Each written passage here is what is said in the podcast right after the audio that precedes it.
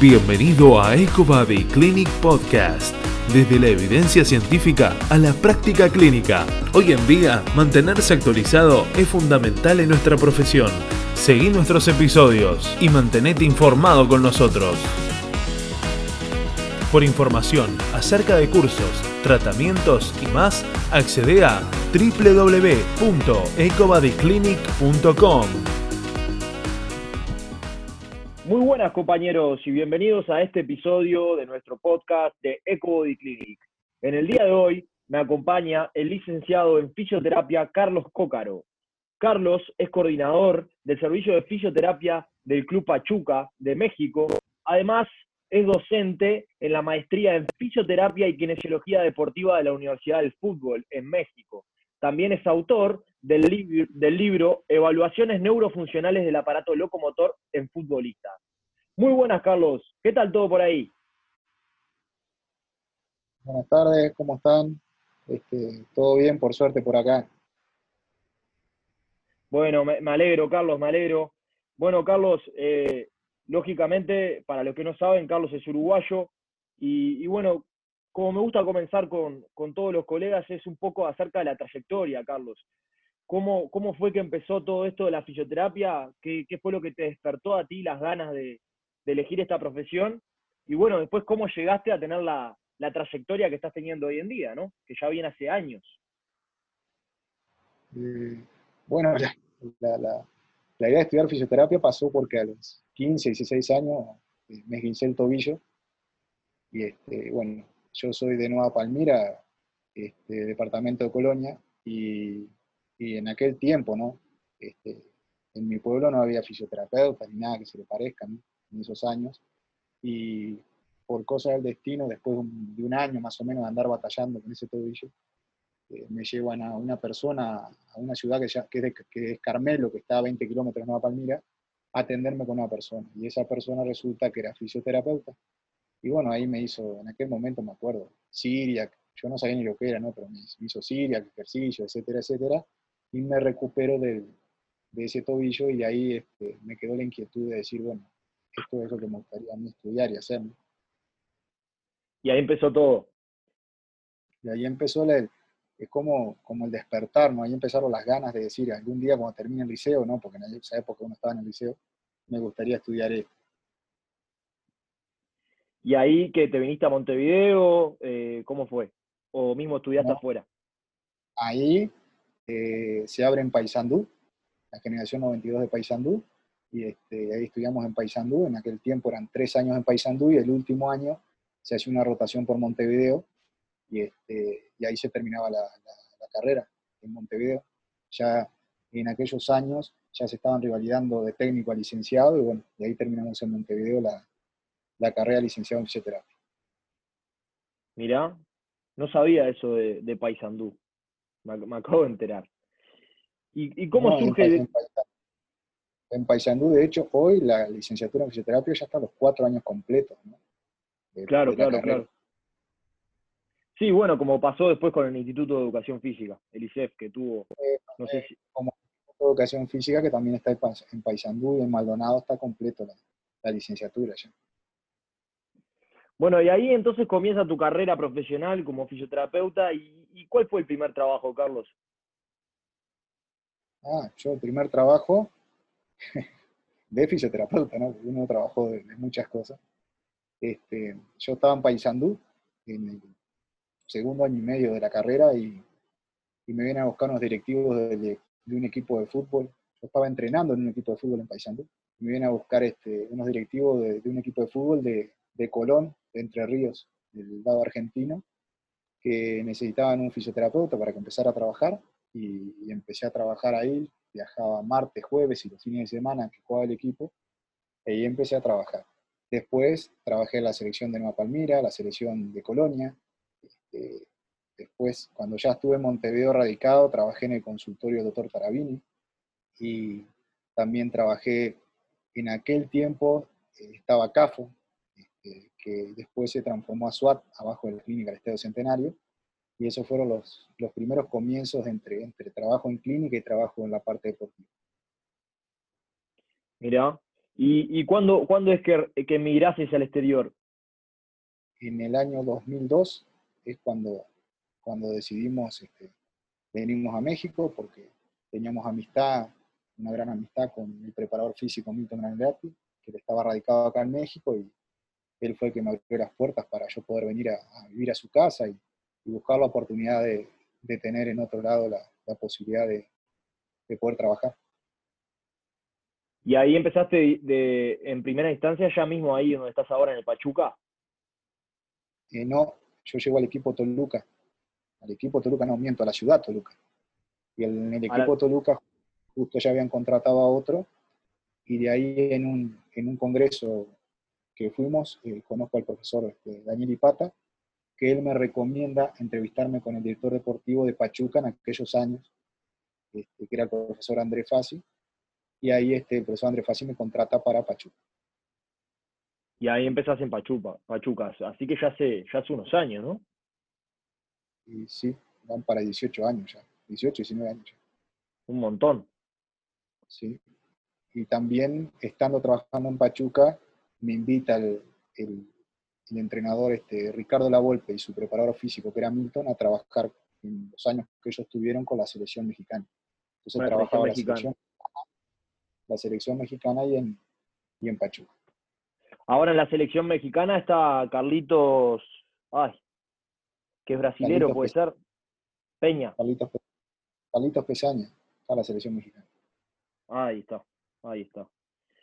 Carlos, y bueno, y todo este cambio, lógicamente viviste todo este cambio del club, hoy el Pachuca es un club referente y sobre todo en, lo que es la, tecnología y cómo han armado todo, toda, toda la parte de preparación física con tecnología de último nivel. Eh, ¿Qué tal está la parte de fisioterapia? ¿Cómo, cómo están equipados? Contame un poco de eso. Eh, bueno, al comienzo cuando uno llegó, eh, realmente el, equipamiento era el básico. Este, y más que nada de equipamiento había, éramos pocos profesionales, o sea, pocos profesionales. Estaba, estaba yo y estaba un, un chico que hasta el día de hoy sigue trabajando, que era enfermero, y con él hacíamos la mancuerna, más, bueno, más el doctor, ¿no? que era el equipo médico en aquel tiempo de, de todo el staff que había en Pachuca. Eh, todo eso fue creciendo y como fue creciendo las infraestructuras, ¿no? En equipamiento, en todo ese tipo de cosas, fue creciendo el personal, ¿no? Hoy en día yo soy el coordinador del servicio de fisioterapia y, este, y bueno, ya tenemos como cinco fisioterapeutas a cargo, tenemos osteópatas, tenemos este, con especialidad y subespecialidades. Y bueno, sí, en equipamiento el equipo ha invertido mucho en, la parte de equipos, pero también ha, ha invertido en el material humano, ¿no? porque a veces tenemos mucho equipamiento y si el material humano no es el, no es el adecuado, el equipamiento solo no, no hace, viste, por, por el deportista. Sí, no, lógico, lógico. Así que hoy en día ya mismo el, cuerpo de, fisioterapeutas ya está bien especializado, ya desde la osteopatía, ¿qué, ¿qué, otras especialidades están abordando? ¿Algo de fisioterapia invasiva abordan o, o no? Sí, eh, fisioterapia invasiva, este, yo antes de venirme a México terminé la escuela de medicina china, ahí en Uruguay, terminé los tres años de acupuntura y este, siempre hice fisioterapia invasiva, ¿no? desde la electroacupuntura, acupuntura. Este, en el 2010 estuve en Barcelona, estuve como, como un mes con José Manuel Sánchez en su clínica. También estuve con, con otro doctor en Madrid que es especialista en mesoterapia y este, y bueno, toda la parte invasiva la parte invasiva covidiada la hacemos acá. Este, por suerte, eh, el club también tiene un hospital, donde en el hospital internamente las instalaciones tenemos telecógrafo, tenemos resonador magnético, tenemos médico radiólogo. Por suerte tenemos este, e-, ese material para poder hacer este, una fisioterapia invasiva bien guiada. Y, bueno, en, lo personal bien, nosotros... Bien completo todo. Sí, sí y este, lo personal, eh, nosotros lo, invasivo lo hacemos no capaz como primer recurso, ¿no? sino como un recurso cuando realmente las demás tipos de técnicas han fallado. Claro, claro, claro. Como una opción casi que a lo último del tratamiento, si, ven que el tratamiento no está respondiendo a, lo tradicional, por así decirlo, o, a lo terapéutico, al ejercicio terapéutico. a la terapia manual. Carlos, contame un poco de, de, bueno, de qué se trata bien este libro, que tu primer libro, por lo que tengo entendido, y ahora estás por, por sacar otro, de evaluaciones neurofuncionales del aparato locomotor en futbolistas. Mira, el libro surgió una idea hace años, hace años, lo veníamos hablando con el profesor Mario del Santo, y con colegas que tenemos mucha relación, el mismo Mauricio Bisondo, que, es un fisioterapeuta de Training que está en Estados Unidos radicado, de que, hay, de que de que el ideal sería que hubiera una guía de evaluaciones funcionales, pero más que nada específica para el deporte que se hace. Este, esa era la inquietud, no era tanto este, si se imponer una idea o imponer algo, porque hoy hay muchísimas evaluaciones funcionales, hay muchísimo, inclusive evaluaciones funcionales con tecnología aplicada. Este, la idea siempre fue hacer una, una guía simple donde mañana la persona que se dedique a evaluar o quiere evaluar pueda tener un, punto de partida, ¿no? Para, realmente tener un diagnóstico, un diagnóstico funcional, y de ahí poder comenzar, no sé, con los criterios de técnica de tratamiento que ellos, que ellos sugieren. Entonces, ¿por qué le pusimos en el fútbol? Porque nosotros hace seis años más o menos venimos evaluando, evaluando, evaluando, y tenemos todo un dato estadístico de, de jugadores profesionales. ¿no? Nosotros no solo evaluamos de Pachuca, evaluamos de Club León, evaluamos Everton de Chile, Talleres de Córdoba, venido a evaluarse. Entonces tenemos muchos, muchos datos de que hemos encontrado estadísticamente que ciertas pruebas este, te arrojan ciertos datos. Este año, en febrero, una estudiante de fisioterapia, de todos esos datos, hizo una tesis que está interesantísima, donde en esa tesis ella publica todo lo que se encontró de deficiencias de, una cantidad de jugadores profesionales. Por decir algo, en un 90% de los jugadores profesionales de fútbol están acortados del solio. Entonces, consideramos que la prueba de deportamiento de solio tenía que estar en una guía de evaluación para un jugador de fútbol. Probablemente, si vas a evaluar a otro deportista, no sé si te sirve tanto hacer el test de acortamiento de solio. Este, por poner un ejemplo, ¿no? estoy poniendo ejemplos así de... Sí, sí, sí, sí, ni que hablar, ni que hablar. Y, y todos estos datos, todos estos test que realizaban y estas evaluaciones, eran evaluaciones mismo ya en, camilla y evaluaciones un poco más funcionales con movimiento, o, o, eran en sí, también tenían un componente en campo. Había, hay en camilla, hay componente en campo, hay componente no en camilla. De hecho, este año implementamos nuevas pruebas y, a todas las pruebas, la mayoría, cuando podemos, las pasamos por el laboratorio de biomecánica para, para tener un número científico, ¿no? Y un número claro y eso, porque a veces la, la, comunidad científica te pide números, ¿no?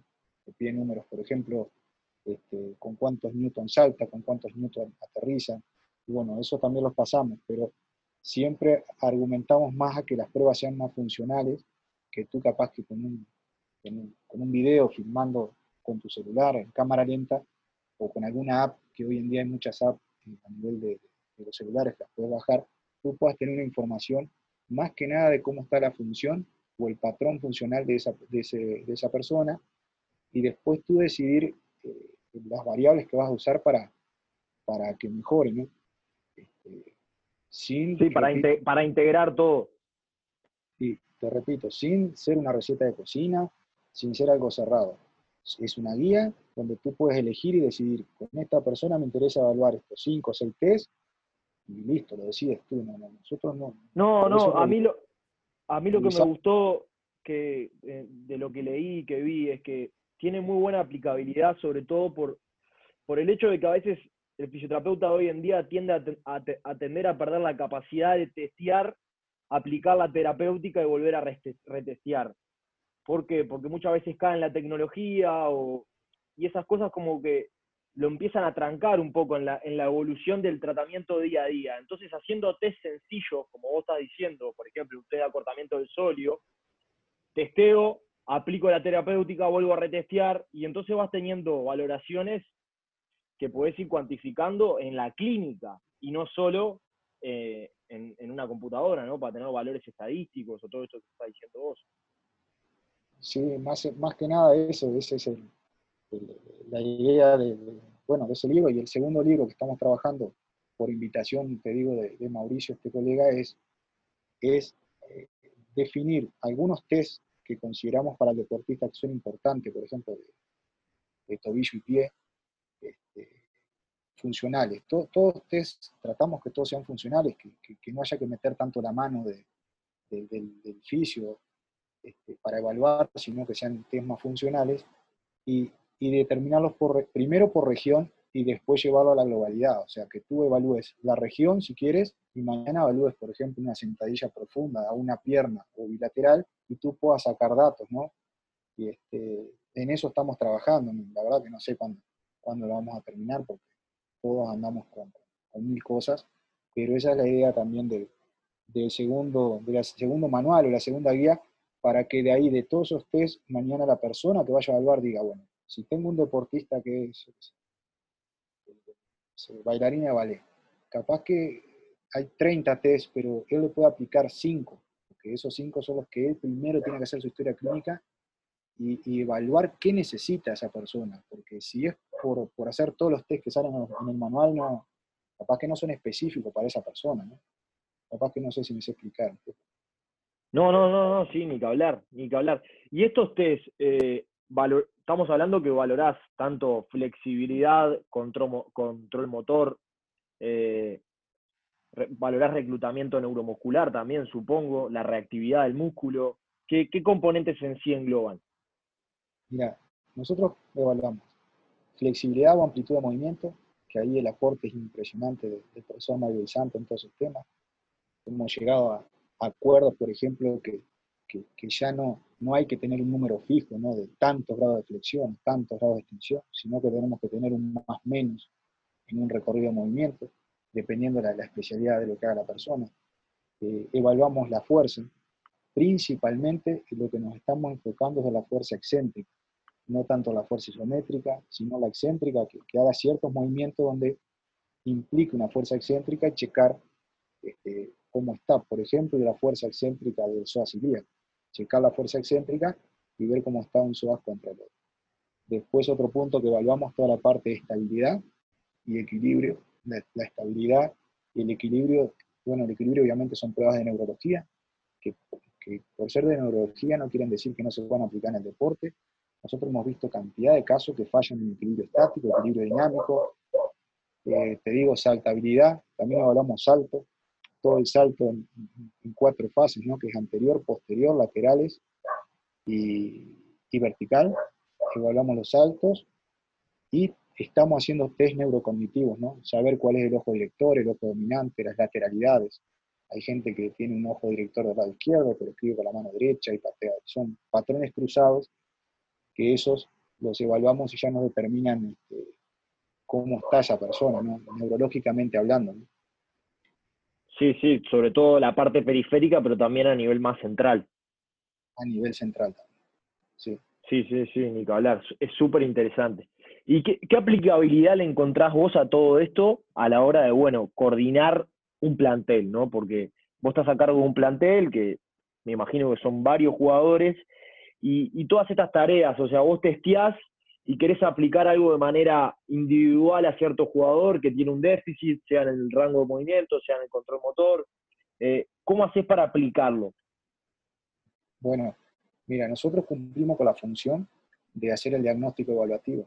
Ese diagnóstico se lo pasamos al departamento de la preparación física y el departamento de la preparación física lo que hace es, hace un plan de trabajo individual donde el deportista llega al club todas las mañanas y tiene su ficha individual donde sabe más o menos qué le falta trabajar de fuerza, qué de equilibrio, qué de, qué de movilidad, etcétera, etcétera, qué de flexibilidad.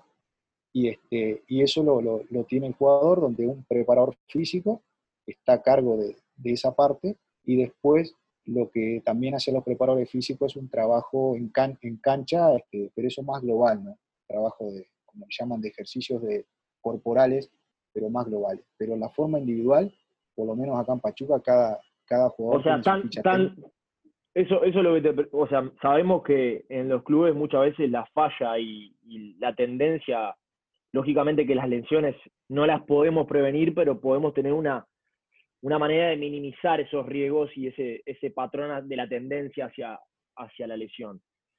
pero la, individualidad de, ejercicios terapéuticos aplicados en base a valoraciones es algo que muchos clubes fallan y, nada, veo que en Pachuca está, está todo esto que me, estás comentando, lógicamente, y, tiene, tiene sus resultados, ¿no?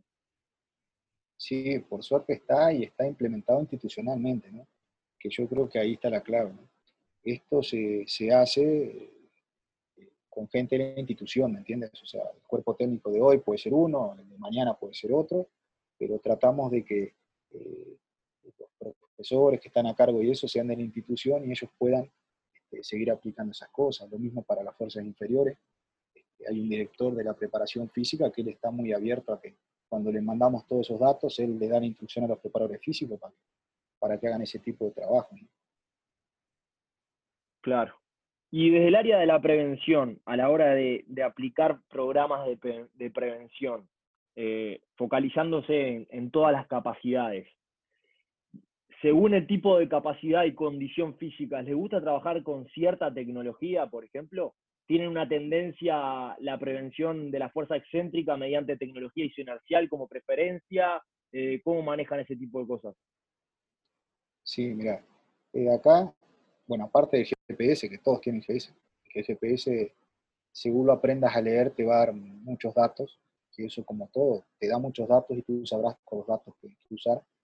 Y en lo que es entrenamiento de la fuerza, sí, aquí trabajamos todo, tenemos todo inercial, tenemos los conos, tenemos las máquinas inerciales, tenemos todas, y también hacemos este, eh, la fuerza excéntrica inercial, pero, pero hacemos transferencias, ¿no? Se hacen transferencias en campo de toda la fuerza excéntrica. ¿no? Este, pero ya te digo, la, parte inercial está, está incluida ya dentro del entrenamiento de la fuerza. Impecable, impecable. Y de otras condiciones, por ejemplo, el, eh, lo que es flexibilidad, rango de movimiento, trabajan bastante con tecnología vibratoria. Eh, ¿Cómo manejan eso? Ah, sí, bueno, está. Toda esa parte, nosotros acá tenemos las máquinas vibratorias, tenemos eh, hay toda una estación que se hace ahora que estamos en pretemporada con full rolling, con, con todo ese tipo de, cosas que, que, sí se hacen para, para mejora de flexibilidad y eso. Este, eso sí, trabajamos con todo, con todo ese tipo de tecnología. Está bien. Sí, lo tienen, lo tienen muy bien armado, ¿no? Está todo sectorizado, o sea, tienen la parte de fisio, eh, la sanidad en sí al lado del gimnasio, ¿cómo lo tienen distribuido eso? Sí, Está pegado al gimnasio. Pegado al gimnasio, pegado a la piscina. Tenemos dos piscinas, una piscina grande y una piscina chica para rehabilitación, pero está todo integrado, está todo pegado. O sea, tú estás trabajando con un deportista y estás viendo lo que están haciendo en el gimnasio. Está todo, la verdad que está todo integrado. No es que esté sanidad en un lado y, el gimnasio en otro lado. Está todo integrado. Y del área de la recuperación, eh, ¿cómo lo manejan, Carlos, eso? recuperación post partido o recuperación entre entrenamientos? ¿Son de la terapia manual o, utilizan algún sistema para recuperar o algún protocolo específico? Más que nada, bueno, depende, ¿no? Si jugaste, porque aquí se viaja mucho, ¿no? Si juegas de visitante, local, generalmente eh, de local se viene al club, ¿no? Y el club tiene todo. El club tiene eh, jacuzzi, baños de inversión, baños de contraste, baños con chorros de agua, entonces ahí se hace todo un trabajo tanto en campo, en gimnasio y de recuperación. Y, este, y bueno, y ahí el club tiene cuenta con dos masajistas para la primera división que trabajan con masaje. Y, este, y también el área de fisio, eh, cuando necesitan, ¿viste? Bueno, o se atiende a algún golpeado o si no, se dedica más a la parte esa de liberación con fútbol y todo ese tipo de cosas. Eso es cuando sos locatario que, que generalmente tenés el tiempo para hacer todas esas cosas. Y cuando sos visitante, eh, lo que se hace más que nada son baños de contraste al final, porque muchas veces no te da el tiempo, porque muchas veces haces eso en el vestidor y tenés que salir corriendo al aeropuerto para agarrar un vuelo de noche, para viajar de noche, llegar, o con un autobús viajar.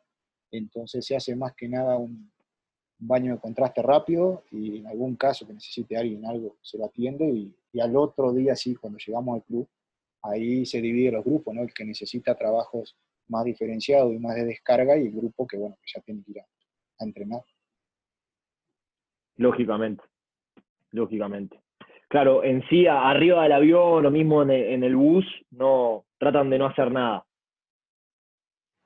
No, en el caso que vengan ellos bien, ¿no? Si viene uno, uno golpeado, le podés colocar hielo, no sé si tenés algún equipo para, hoy tenemos muchos equipos portátiles, ¿no? Que podés poner intenso algo así. Claro, por, eso te preguntaba, por eso te preguntaba. Sí, sí, todas esas cosas sí se hacen pero se hacen en casos específicos, no como una globalidad para todo el plantel. Sí, sí, sí, lógico, lógico. Carlos, y, un poco mantener tantos años en el alto rendimiento, eh, lógicamente no es nada fácil. ¿Cuál, cuál ha sido tu, receta en, tantos años para lograr mantenerte, eh, bueno, soportar lo que, lo que conlleva trabajar en la elite en sí? El, día a día y mantenerte actualizado en la profesión eh, también? Eh, buena pregunta, porque yo nunca me la he hecho esa pregunta. Como uno aquí al día a día, ¿no? Porque, este, como ustedes saben, aquí los equipos de fútbol y los equipos deportivos son empresas, ¿no? No hay una comisión directiva, ¿no? Y equipos que son empresas exigen resultados y está full time las 24 horas cuando ellos te llamen para, para lo que necesiten. Pero yo no sé la palabra de, de cuántos años estar, sino creo que cuando que, que la, yo le tendría que agradecer a los dueños del equipo cuando ellos aceptaron empezar a entender que nuestra profesión era importante, empezar a entender que a veces aunque se ahorraran dinero era mejor invertir en más profesionales y tener un staff más grande para trabajar, que eso les iba a dar más resultados, iba a la larga a, tener a sus jugadores mejor y que las recuperaciones de sus jugadores fueran más óptimas. Yo creo que eso hizo que uno aguante más tiempo, ¿no? Porque eh, cuando uno empezó estaba solo, o bueno, con este compañero Alfredo, que era un enfermero, pero no teníamos un staff como tenemos ahora, ¿no? No solo un staff, sino un staff con cada uno con su especialidad y su fortaleza, que eso, eso es otro tema de, que creo interesante, que cuando a uno le da la función de coordinar un área... Eh, claro, y además coordinar un área que, que, bueno, que fue teniendo todos los cambios y fue evolucionando de una manera sorprendente y siendo hoy referencia, porque se sabe, se sabe de, las instalaciones del Pachuca por todos lados, y vos si tuviste en todo ese cambio, sos parte de ese cambio y son 18 años a nivel elite y generando un cambio en, una institución, que no es lo mismo llegar a una institución donde ya está todo, ¿no? O sea, es algo claro, claro, muy valorable. Eso, uno lo ve cuando llega la gente nueva a conocer y a ver todo, que, seguro, ahora como está todo armado, este, bueno, está lindo, ¿no? Está todo armado, pero cuando te tocó hacer el cambio de, llegar sin nada, a tener todo lo que se, se tiene hoy, vas valorando otras cosas más que nada lo vas haciendo valorando. Y lo que yo más valoro, que lo, he comentado por ahí, no, en una entrevista ni nada, sino es que los dueños, ellos le dan el valor al profesional. Y ellos cuando tuvieron que armar el área de fisioterapia, me hicieron el honor de consultarme a mí. Y ellos le dicen, le dijeron al arquitecto, lo ves con Cócaro y lo que Cócaro vaya diciendo en espacios y eso, lo vas a hacer porque esa es el área de fisioterapia. Yo no sé nada de fisioterapia. Y así hicieron lo mismo con, la parte de educación física, con, las distintas áreas de trabajo, porque los dueños, por más que sepan de fútbol y eso, ellos eh, valoran mucho la especialidad. Entonces, como ellos quieren que su negocio funcione bien, este, también te da la apertura de consultarte. Y eso se valora mucho, porque uno en otros lados capaz que no te dan esa apertura de esa consulta, ¿no? Este, aparte es un club especial, porque es un club que también tiene la parte académica, tiene la universidad, tiene la parte social, o sea, no es solo un club de fútbol específicamente que vos podés decir esto es fútbol y nada más. Acá hay muchas cosas integradas que, ellos valoran mucho y bueno, por algo son lo que son y tienen lo que tienen y por algo crecieron tanto en estos años, ¿no? De hecho, también son dueños del Club León, del Club Everton de Chile. El proyecto que hay en León es enorme, enorme, es un proyecto impresionante y en ese proyecto también ellos van consultando a, sus colaboradores de trabajo en sus especialidades para que ellos aporten. Eh, yo recuerdo que antes de hacer estas estructuras, nosotros los viajes, el dueño nos hacía ir a recorrer todo, ¿no? Él decía, bueno, hay que ir a ver este, cómo está la estructura de, Dallas, de, Dallas del básquetbol, ¿no? no de Dallas del fútbol.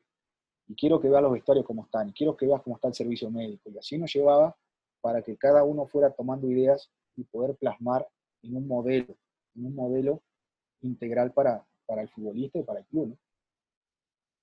Sí, ni que hablar, ni que hablar, ni que hablar. Y sobre todo, bueno, que te den la libertad de, expresar tu labor profesional de esa manera, no tampoco es algo común de ver en todos lados, ¿no? o sea, eso ya refleja la profesionalidad de tu trabajo también y la seriedad con la que, con la que me estás contando que te, que te tomaron en, ese momento y que te toman hoy en día. Y, y yendo un poco a eso, ¿cómo es el rol de ser coordinador del área de fisioterapia? Porque me imagino que estás desde, desde otro lado, ¿no? no tanto, o estás en el campo también. Mira, este, muy buena pregunta también. Este, yo pasé por todo eso, campos, viajes, vestidores, concentraciones.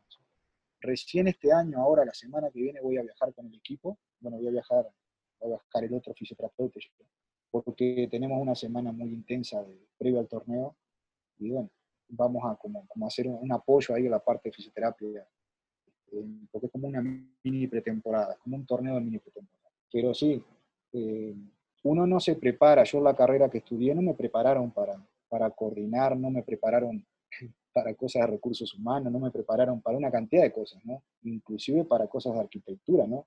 Uno tuvo que informarse, prepararse, hablar con otros colegas, porque bueno, eh, llegó un momento que me ponían ciertas actividades que, que uno no estaba preparado, pero bueno, fue un gran aprendizaje todo eso, ¿no? Y sigue siendo.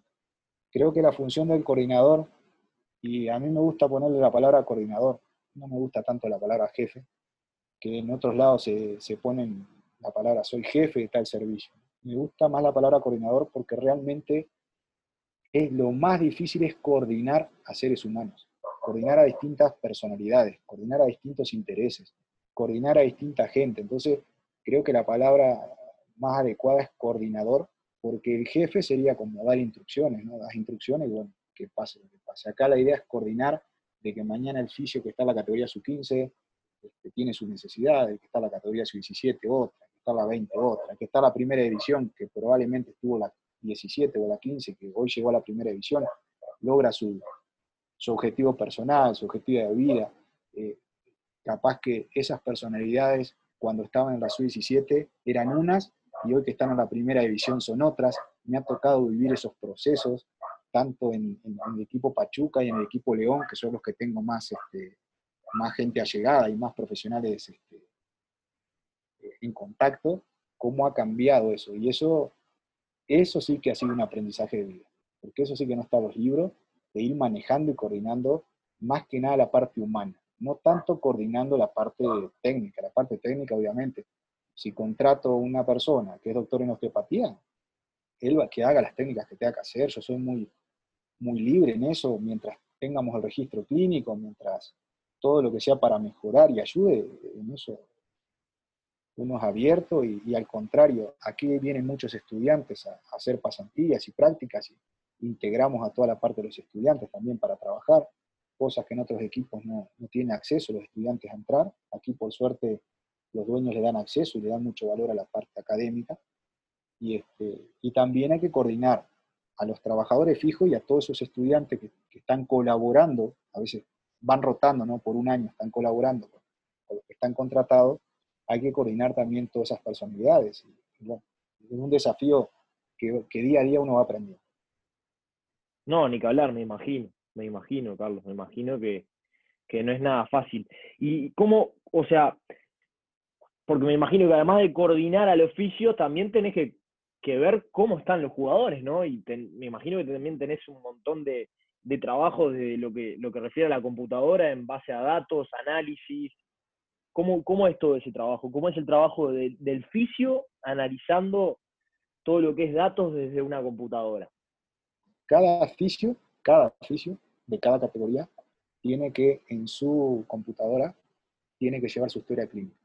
Entonces, nosotros hicimos un sistema que si tú sos el fisio de la primera edición, tú tienes 25 jugadores a cargo y tienes que llevar el control de esos 25 jugadores.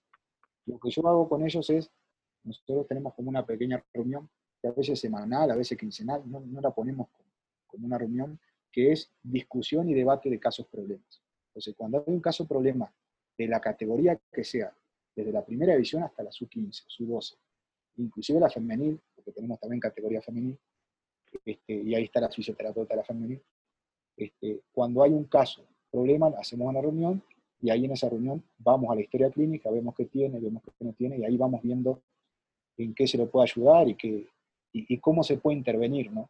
Este, eso es más o menos lo que tenemos de, pero es responsable de cada fisioterapeuta de cada categoría llevar el registro de, sus jugadores. ¿Y manejan algún tipo de escalas eh, subjetivas para que los jugadores en sí rellenen día a día mediante su móvil o, o alguna encuesta? De eso nada. No, Por ahora, en otros lados sí lo hacen, nosotros Nosotros nos manejamos cada fisio con su grupo, con el día a día, ¿no? Y en su historia clínica, eso sí. Eso sí.